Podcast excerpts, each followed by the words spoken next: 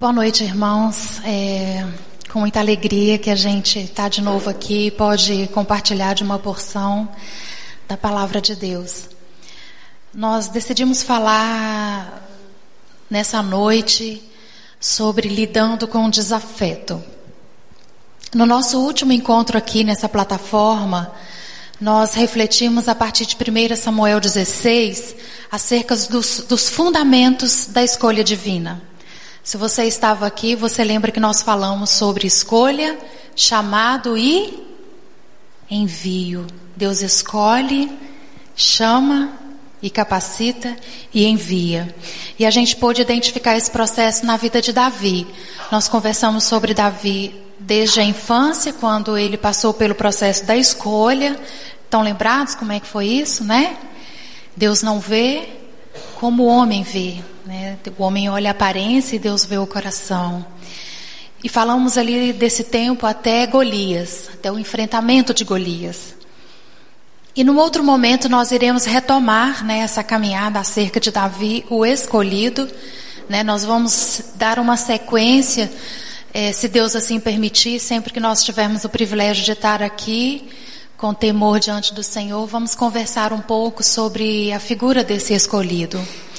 Mas nós queremos pensar nessa noite, mesmo com a presença de Davi, mas nós queremos pensar acerca de um casal. O nosso enfoque é um casal que se chama Nabal e Abigail.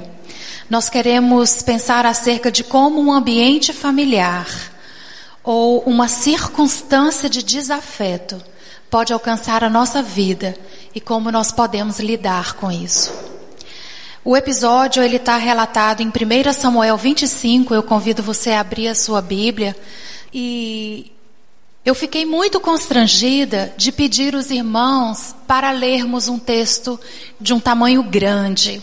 E fiquei catando versículo aqui, versículo ali, para minimizar a leitura da palavra. E Deus colocou no meu coração que os reis abriam aqueles pergaminhos e o povo ficava da alva até o meio-dia, em pé, ouvindo, atentos à palavra de Deus.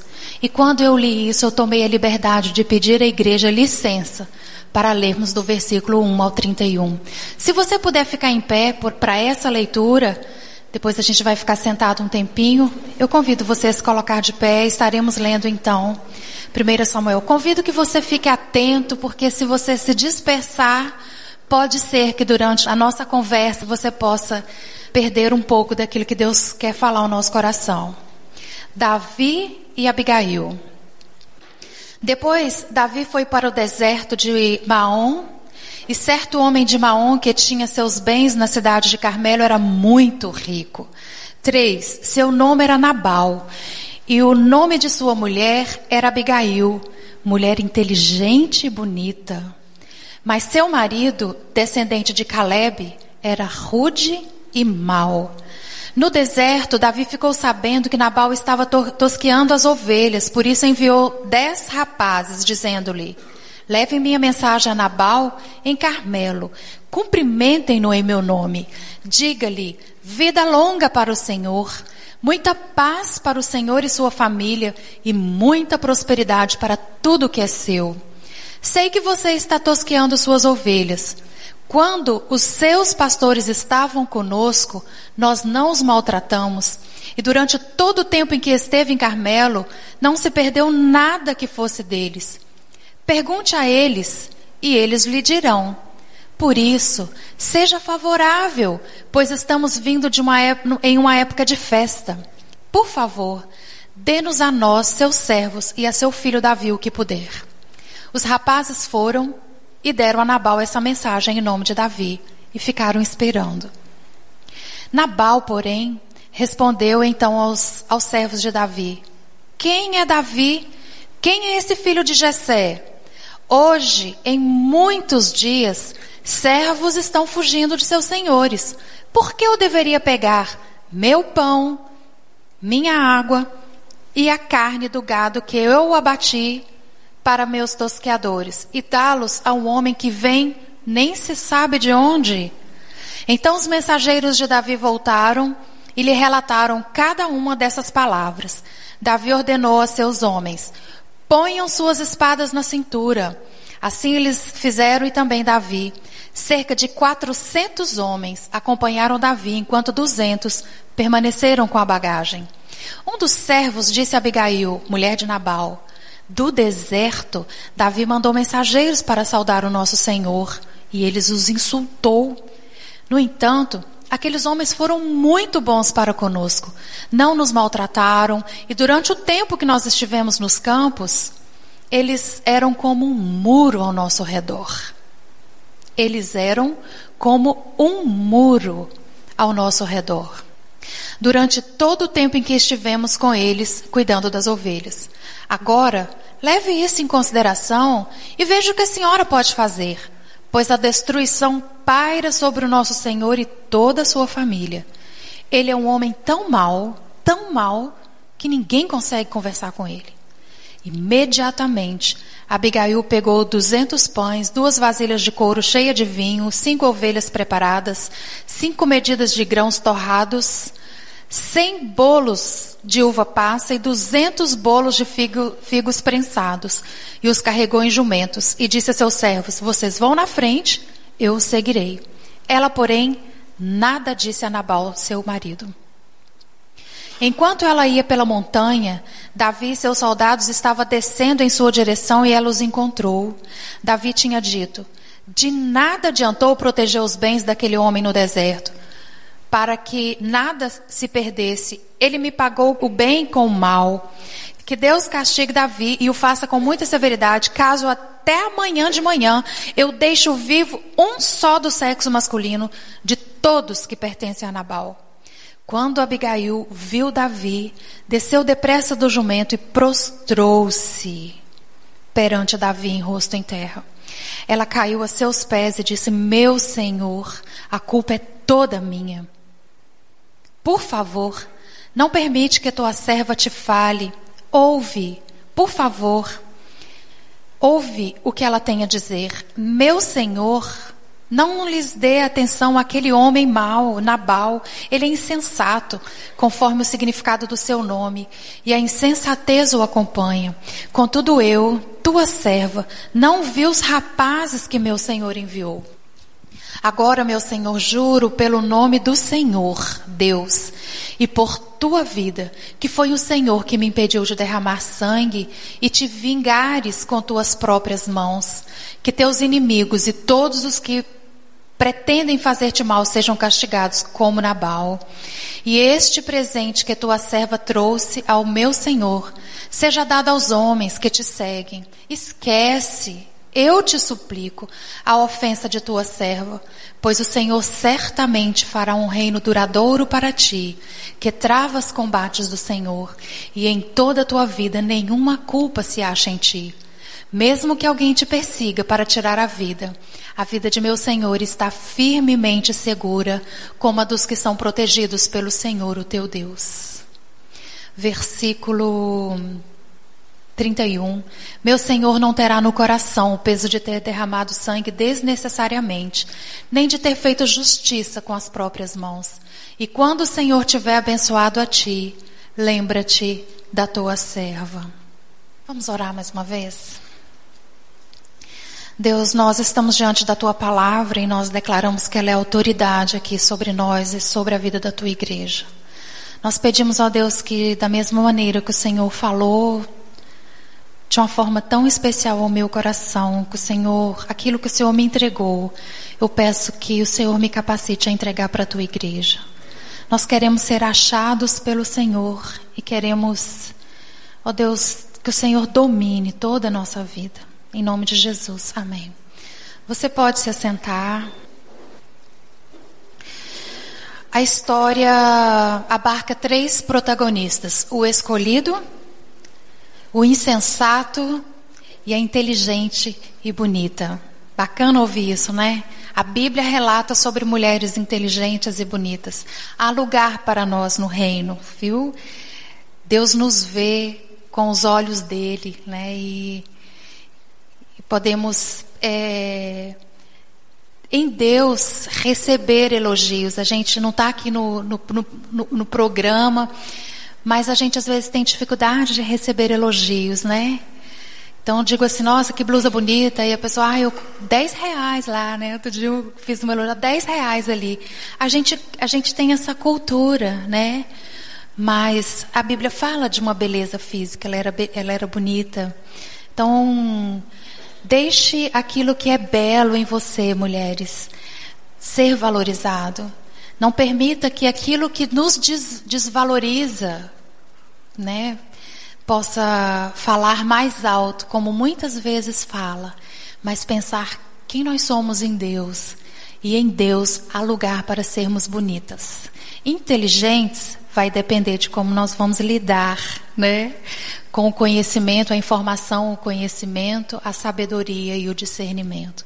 Mas então, voltando, o texto vai falar, é, nós queremos nos ater ao insensato e à mulher bonita. E eu quero começar pelo insensato, o versículo 2 e o versículo 3, que diz aí acerca deste homem, que diz que ele era a personagem a, a, a palavra retrata-o como muito rico.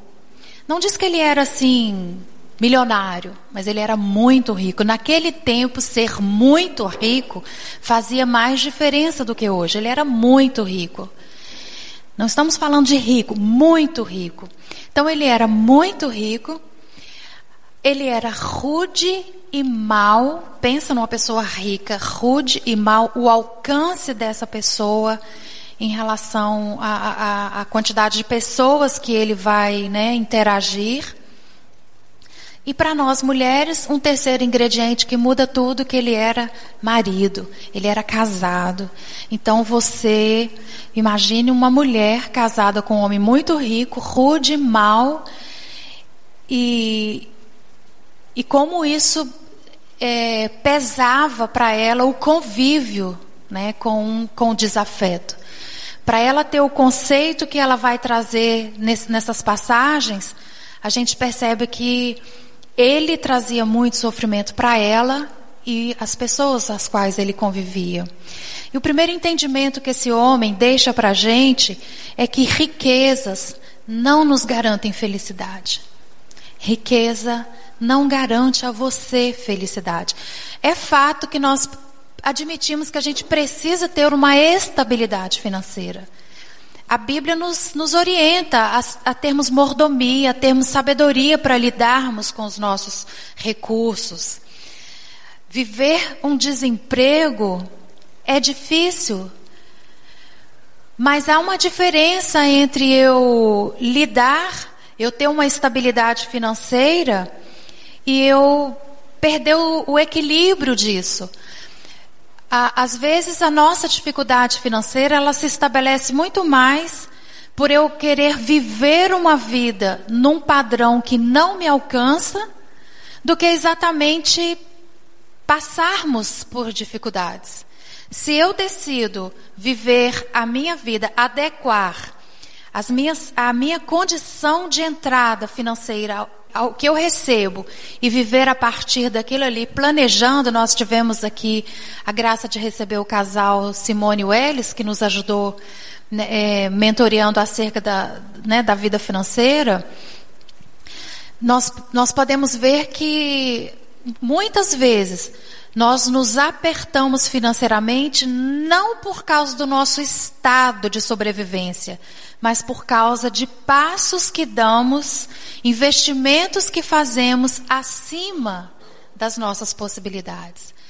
Mas, voltando à perspectiva, sermos capazes de ter uma administração financeira e termos uma estabilidade é, é puramente natural e, e certo.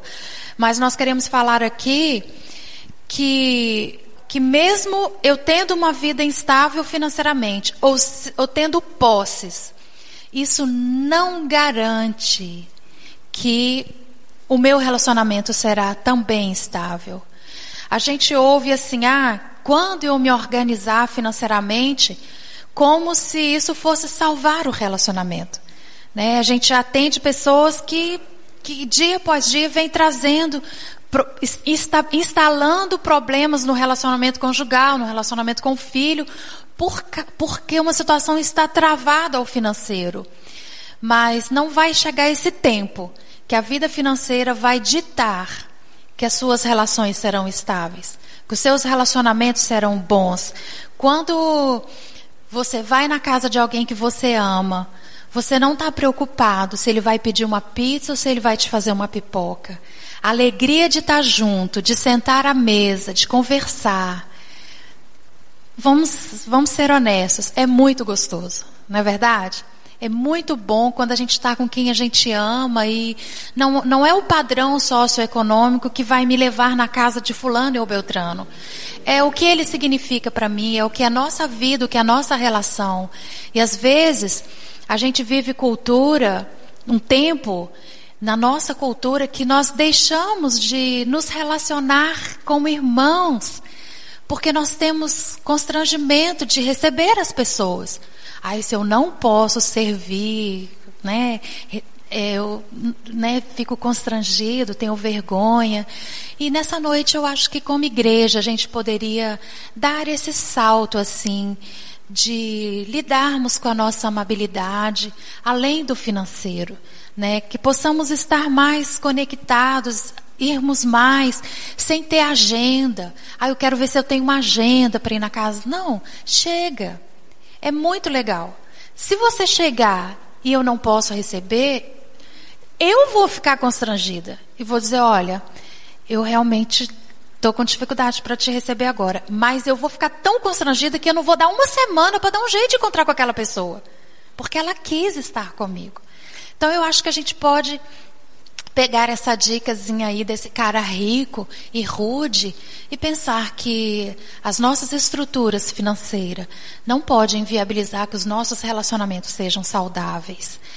É, outra coisa também que a gente encontra é solteiros, né?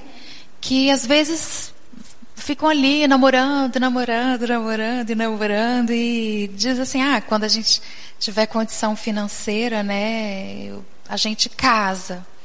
Só que você vai observar a vida dessa pessoa, o que ela gasta solteiro, cá entre nós, é mais do que se ela tivesse casada. Ela gasta com, com a noite, com para sair, porque ela está solteira, ela tem então um estilo de se vestir. O fato é que casamento economiza. Até você ter o primeiro filho, claro, né? Mas casamento, de certa forma, é uma maneira de você economizar. Eu estou agora assim incentivando esse pessoal aí, né, especialmente os homens que às vezes têm medo, né? E quando eu casei, eu tive que prometer pro, pro Eduardo, meu esposo, que eu não ia parar de trabalhar. Às vezes, mulheres, a gente tem que dar uma forcinha assim, olha, eu vou ajudar, porque o pessoal tem medo. Então, está trabalhando, promete que você vai continuar trabalhando. Lá na frente vocês voltam a conversar sobre isso, entende? Mas quero dizer para vocês que o seu recurso financeiro também não pode te impedir de estabelecer um relacionamento. Porque quando eu me casei, eu tinha vivido 21 anos com os meus pais. Então, aquele padrão de vida que eu tinha, meus pais tiveram que trabalhar juntos por 21 anos para me oferecer aquilo ali. Como eu posso querer, com um dia de casada, entrar num casamento e ter o mesmo padrão de vida que eu tinha quando eu recebi lá? Então, isso é uma falácia. Casamento serão dois, um é uma unidade. Então, comecemos de baixo, viu, meninas? Desce assim, ó, quer ficar solteira? Tudo bem. Mas vamos abrir mão, sabe, daquilo que às vezes inviabiliza você de casar e vai ficando aquilo por causa do seu recurso financeiro, né? Não é, Deus não vai, a Bíblia diz que eu nunca vi um justo padecer necessidade. Se o seu relacionamento é em Deus, Deus proverá. Né? Então, quero dar essa pincelada aqui, né? Sobre essa questão aí da riqueza, né? Porque a gente tem visto, irmãos, muitos casamentos, muitos, não são poucos, muitos casamentos. Aqueles que foram feitos votos lá, na doença, na saúde, na riqueza ou na escassez. Fizeram esses votos, mas realmente, quando saem de uma abastança e passam algumas necessidades, o casamento se dissipa ele termina, ele acaba, porque nós não estamos estruturados a dividir uma vida financeira e abrir mão do desejo de ganhar dinheiro. Outra coisa que eu também eu quero pensar a partir da ótica desse homem rude, mau e muito rico é que se o seu patrimônio não serve o reino de Deus, você corre o risco de ter muitas perdas a gente também vê muitas situações onde existe uma falência. A pessoa tem uma vida estruturada e, e nem sempre é somente uma falência, mas é um, um, um, uma colisão assim tão grande que a pessoa sofre na questão dos números. Mas ela não se dá conta que se Deus restaurar a vida financeira dela, não vai ter lugar para Deus vai colocar a vida no piloto automático e vai seguir. Então, muitas vezes a nossa vida financeira se vê num processo engessado, porque Deus quer, quer construir um relacionamento de amor conosco. Então precisamos ter a visão do alto, que o meu recurso, ele é de Deus. Não é 10% que é de Deus. Porque se você achar que você tem 90%, eu vou dizer para você, Deus fará com os 10 incomparavelmente mais do que fará com os 90. Você vai chegar no supermercado e quando você chegar em casa, você vai ver que coisas óbvias da sua né, da, da sua dieta, um arroz, um leite, não vai ter. E você vai consumindo seu dinheiro ali no mês e aquilo realmente vai embora. Né? Então, planeje.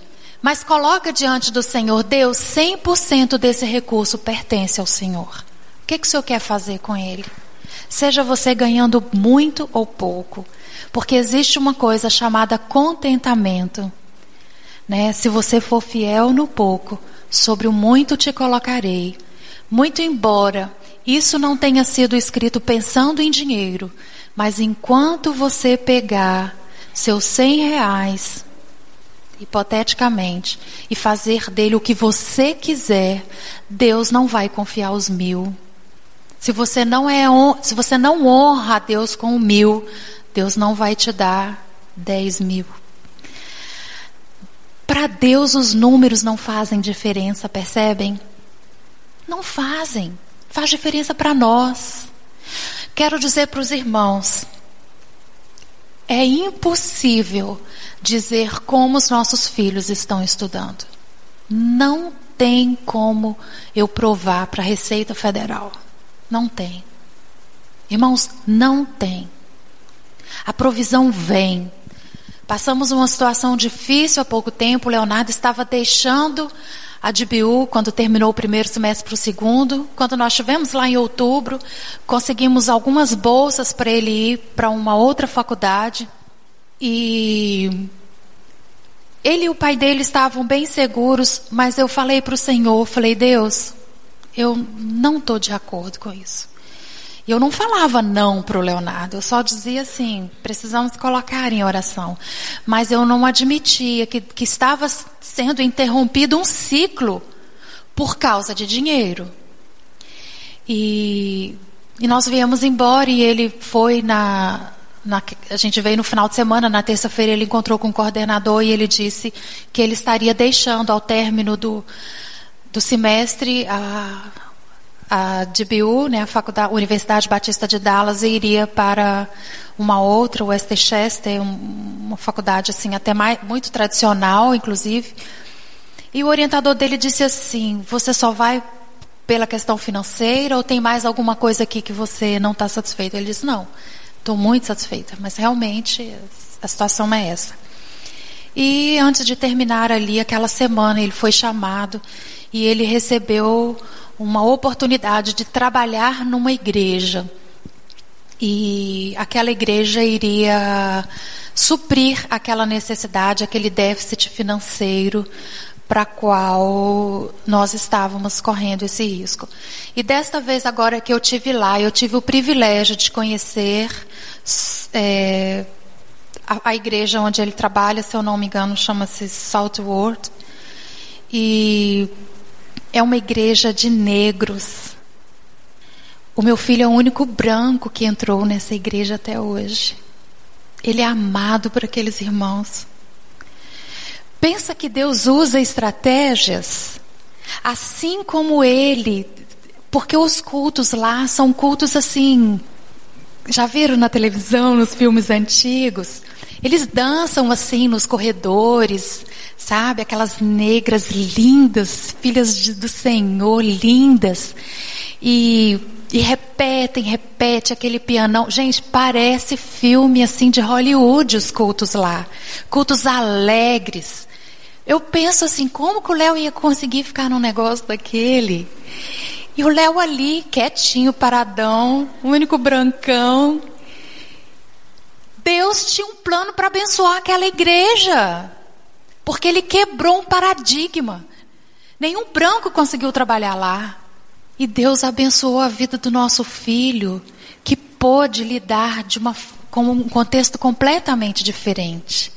E através desse encorajamento que ele teve, hoje ele pastoreia um grupo de 24 entre coreanos e chineses, um grupo de internacionais. Alguns deles ainda estão conhecendo a Jesus. Tudo isso porque nós não tínhamos condição financeira. Então, se hoje a sua vida você está passando alguma coisa, ou você precisa entregar 100% do que você tem para Deus, e você está em rebelião porque você entrega 10%. Eu não estou dizendo para você vir aqui ofertar, eu estou dizendo que tudo que você faz precisa ser para a glória de Deus.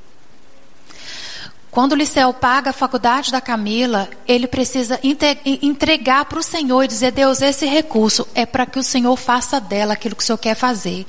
Para que, que esse diploma que ela receber vai ser a chave para o Senhor colocar ela no lugar que o Senhor tem para colocar.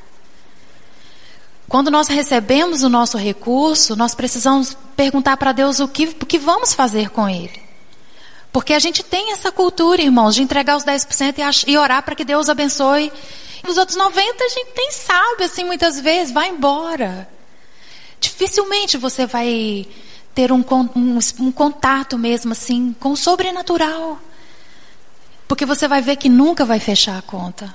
Mas naquilo que Deus mandar você fazer, o recurso chegará. Amém?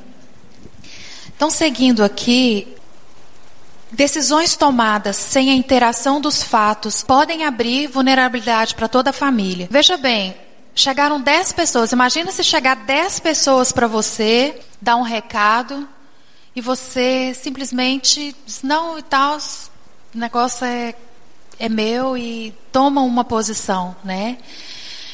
A igreja precisa ter ouvidos para entender o que é que está sendo trazido para nós.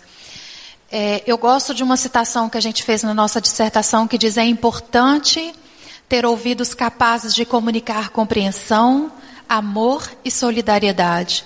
Ouvir não somente o que é dito, mas principalmente o que não é dito e nem precisa ser verbalizado. Ouvir é criar um clima em que as pessoas livremente podem partilhar o sentido dos seus dias, seus medos, esperanças, dores, desapontamentos e alegrias. Afirma que é importante ouvir com o ouvido do outro, procurando responder às necessidades do outro. Pensa que a gente às vezes tem dificuldade de ouvir com o ouvido do outro, né? Esse homem, ele tinha tanto dinheiro que essa mulher dele se ausentou. Quando ela voltou, ele estava dando um banquete, uma festa a noite inteira. Então, ele poderia ter dado, umas, entre aspas, uma comidinha, um lanchinho para esse pessoal e falar: olha, eu vou ficar devendo vocês da próxima e tal. Resolvia. Mas ele, ele foi tão áspero que ele nem ouviu. Né? Isso também é, é um sinal de que muitas vezes a gente lida com, com essa insensibilidade, né? De nós não sabermos ouvir e nós também convivermos com pessoas que não sabem ouvir. E, e Nabal não se interessou né, com, com o que estava sendo colocado, e isso trouxe uma vulnerabilidade muito grande para a família. Então, às vezes, nós temos a oportunidade de blindar algumas coisas na nossa família, mas nós não fazemos blindar algumas coisas na vida da igreja. Né, uma fala, uma fala uma, hoje falamos sobre, na, na celebração da manhã, sobre fofoca, maledicência. Temos a oportunidade de ouvir e fazer uma blindagem, mas nós não nos inteiramos com a, a mensagem que realmente está sendo passada naquela informação. E ficamos assim, vulneráveis. Quero seguir para encerrar, não quero delongar com vocês, meu tempo já está bastante avançado. Quero falar então sobre Abigail. Queremos aprender com essa mulher realista, a ponto de reconhecer a convivência direta com alguém mau, onde a insensatez o acompanha. Está lá no versículo 25. Uma mulher cercada por desafetos. Talvez hoje você se ache numa circunstância insuportável. E, e podemos pensar que às vezes nós mesmos somos os insensatos. Mas também nós podemos nessa noite estar convivendo com, as, com alguém que seja rude, que seja não seja mal, mas seja indelicado, seja é, insensível. Mas eu quero dizer para você que as circunstâncias não ditavam comportamento e fracasso na vida dessa mulher. Percebemos que nós temos tudo para ela ser uma pessoa recuada, recuada, ferida, para dentro, fechada. Mas ela não permitia que o comportamento de outra pessoa ditasse o seu modo de ser. O marido não podia determinar a sua história. E apesar da brutalidade que a cercava, é notável uma mulher delicada por dentro e cheia de sensibilidade e beleza. Mesmo que você receba, talvez não de pessoas, mas de um sistema de trabalho, um sistema opressor, você pode entender que nada pode dizer sobre a sua identidade. Se a sua vida é escondida em Deus, a Bíblia diz que aquele que habita, aquele que vive no esconderijo do Altíssimo, a sombra dele descansará. Você pode encontrar descanso nessa noite, indiferente da situação difícil ou até insuportável que você vive. Abigail era uma pessoa que estava escondida em Deus e por dentro ela era cheia de beleza e sensibilidade.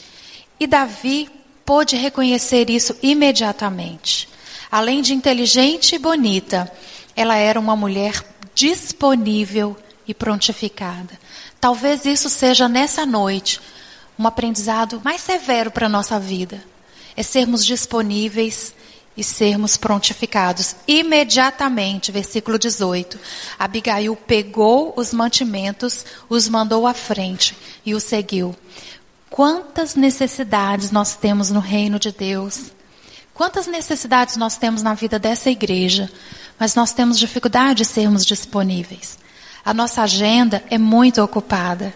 Então, se sobrar um tempo, se eu tiver recurso, aí eu vou então procurar alguma área ministerial e vou servir. A prontificação, ela depende de um salto para Deus, dizer: Deus, eis-me aqui, envia-me a mim. Nessa noite, você é o protagonista dessa história, você é o escolhido. Busque nessa noite se prontificar e se disponibilizar para o reino de Deus. Ela era comprometida no versículo 24, tomou toda a responsabilidade do processo. Irmãos, o pacificador, ele não se ocupa em encontrar culpados, ele busca solução. Nós temos uma tendência de quando dar errado, a primeira coisa é nós buscarmos uma logística para encontrar onde foi que nós erramos. Para a gente encontrar quem é o culpado. Mas um dos maiores aprendizados na minha vida é dizer como eu posso aprender com esse erro e não procurar quem é o culpado. Porque, como nós lemos hoje, quando um no corpo sofre, todo o corpo sofre. Quando um é bem sucedido, todo o corpo é bem sucedido. Então não faz diferença. Somos uma equipe, um time. Somos um exército. Se você venceu, venci. Se a gente perdeu, perdeu todo mundo. Assim é a igreja. Mas a palavra de Deus diz que nem as portas do inferno prevalecerão contra ela. Temos a certeza, uma garantia de que Deus é por nós. Ele é o líder, ele é o rei dos reis. Ele é o nosso Senhor, ele é o nosso comandante. Então, que possamos assim pensar que deu errado, a despeito de quem errou, não faz diferença. Porque eu quero ser pacificadora. Eu quero buscar junto com a equipe o que nós podemos melhorar? Como podemos fazer diferente para nós não errarmos de novo? Acho que se a gente aprender isso no corpo de Cristo, a gente fica uma vida mais fácil, uma vida mais leve. Porque quando você quer, quando você faz um trabalho para a igreja, você está servindo a Deus e não como para homens. Então ninguém quer fazer um programa para errar, para dar errado. Saiba que todas as pessoas que intentam hoje, nesta igreja, nesse tempo, ela só quer acertar. Então, paremos de focar quem errou dessa vez. Pensemos, nós erramos e vamos agora conversar como nós podemos melhorar. Amém? Ela foi juíza. Essa mulher alertou a Davi sobre os riscos. Cara, vamos parar esse negócio aí. Para, para, para você vai requerer da sua mão uma justiça. Né? Olha que lindo. Foi ela que errou? Foi ou não foi? Foi Nabal. Mas quando ela chegou e desceu, ela disse o quê? A culpa foi minha. Gente, isso é extraordinário. A culpa foi minha. E aí ela diz assim: a culpa foi minha, então assim, não faça juízo contra mim, não faça juízo contra Nabal, ele nem merece. Deixe que a tua serva te sirva, aquilo que você pediu está aqui, eu trago como presente. Olha que mulher inteligente. E sabe, se você continuar lendo o texto, se você quiser na sua casa, eu acho que é uma história muito joia. Sabe o que aconteceu? O que aconteceu foi que Deus feriu esse homem e ele morreu. Toda vez que você fizer justiça contra aqueles que estão te afrontando, Deus vai requerer da sua mão. Seja o que for. Deixe Deus ser o juiz da sua causa. A Bíblia diz: horrenda coisa é cair nas mãos do Deus vivo. Eu sou ruim, mas Deus também faz juízo ao meu favor. Então deixa Deus fazer. Porque, irmãos, não existe tardio, não existe tempo tardio para Deus. Deus fará justiça em nosso favor. Creia nisso. Evite, não traga para sua mão uma culpa, um peso, uma responsabilidade sobre você querer fazer juízo, você fazer justiça. Entregue para o Senhor, confia nele e ele tudo fará. Essa, essa estrategista, no versículo 31, ela se inclui no processo de vitória. Eu me lembrei do ladrão da cruz, né? Que ele disse assim: Ai, lembra-te de mim, Jesus, quando entrares no paraíso. Eu não sou digno. Ela disse mais ou menos assim: Eu não sou digna, tua serva não é digna, mas deixa eu, deixa eu dizer. Quando tudo der certo, o Senhor for rei, o meu Senhor for exaltado, lembra da tua serva. Sabe o que aconteceu? Alguém sabe? casou com ele. O homem morreu, o rude, o mal morreu. Ele diz: busca aquela mulher para mim. Olha, não perca tempo, meninas. Faça o que é certo. Deus proverá. Se inclua no processo da vitória. Uma coisa também que me chamou muita atenção é que ela foi temente. Cá entre nós, se fosse nos dias de hoje e essa mulher não fosse temente, ela ia voltar para o para o cara rude e mal, ali ela já ia ficar com Davi. Ali Davi já ia falar, ah, então faz aqui, não volta para aquele homem, não fica aqui e tal. Vamos casar e pronto. Irmãos, tudo tem um tempo determinado. Né? E ela foi temente a Deus. Né? Ela, ela se, se tomou de um princípio de autoridade em Deus que é a, um padrão de moralidade. Né? Existe um padrão de moralidade. Abigail não se tornou agradável por ter se tornado mulher de Davi. Ela já o era enquanto esposa de Nabal. Eu vou repetir. Abigail não se tornou agradável por ter se tornado mulher de Davi. Ela já o era enquanto esposa de Nabal. Ela sabia como viver. Ninguém, ninguém pode determinar nossa identidade, porque ela foi gerada em Deus. Circunstâncias não podem ditar o nosso comportamento. A despeito da sua vida hoje, seja qual circunstância você viva, se você se sente uma pessoa rude, às vezes até má,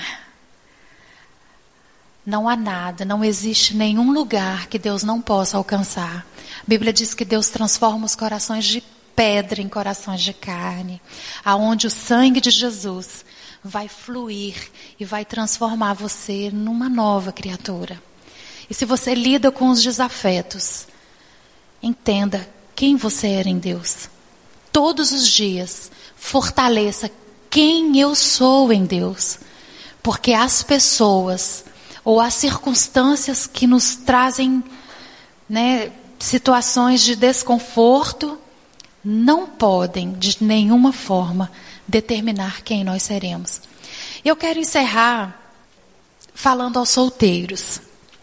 Eu quero dizer para vocês que muitas vezes nós ainda solteiros, eu sempre digo que existe um ideal e o real. Quanto mais a gente aproxima o real do ideal, menos decepção a gente vai ter no casamento. As minhas decepções no casamento, as decepções de quem é casado, muitas vezes não se instala em quem o cônjuge é, mas se instala naquilo que eu gostaria que ele fosse. Então deixe-me dizer, se você é solteiro, Observe os sinais. Como o seu pretendido é hoje, você quer mudá-lo? Não irá. A única pessoa que pode mudar o ser humano do pecado, do juízo e da justiça é o é o Senhor. Abra mão do seu ideal.